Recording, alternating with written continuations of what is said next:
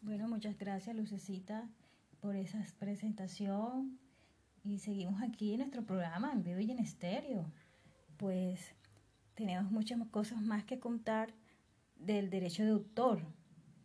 Podemos decir, además de lo que ya compartió también mi compañera Yajaira, y concluir la diferencia entre lo que es el derecho de autor y lo que es eh, la naturaleza en sí del derecho de autor, la propiedad intelectual y hacer las diferencias entre estos dos términos.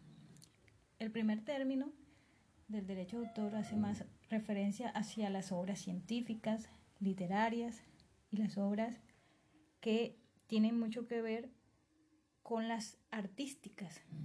En cambio, en la propiedad intelectual hablamos más acerca de lo que se refiere la mente humana y el intelecto como tal. El derecho de propiedad intelectual, el cual está asociado a cualquier creación de la mente humana, protege los derechos de autores de cualquier obra, referidos también a la forma de cómo se reproduce, en este caso sería la fonografía, la radiotelefonía o cualquier otro medio conocido por, o por conocer. Es necesario recalcar que la protección intelectual es también de tipo jurídica y que existen leyes que deben respetarse para que se pueda cumplir. Pero en cuanto a la naturaleza del derecho de autor, nos referimos, según la Ley 23 de 1982, a hacer la claridad de que se refiere más en el ámbito privado. En estos pueden ser escritos científicos o pueden ser similares a los científicos, los literarios. Pero no se deben confundir las obras científicas con la producción intelectual, objeto de otras formas de protección, como, los, como las patentes, por el caso, por ejemplo, de los medicamentos, las vacunas y otros inventos científicos. La naturaleza jurídica del derecho de autor siempre será en el ámbito privado, debido a su contenido de carácter patrimonial, por lo menos en cuanto a los derechos patrimoniales se respete. Toda persona tiene derecho a tomar parte libremente en la vida cultural de la comunidad, a gozar de las artes y participar en el progreso científico de sus, en la que resulten beneficiados. La naturaleza del derecho de autor se ha vinculado siempre en el ámbito privado y debe mantenerse de carácter patrimonial, por lo menos en cuanto a sus derechos.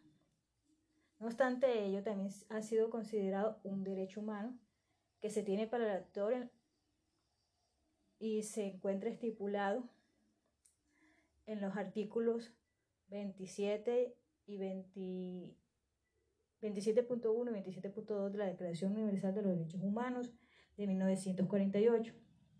También está en el Pacto Internacional de Derechos Económicos, Sociales y Culturales, el cual lo convierte en un sujeto de especial protección.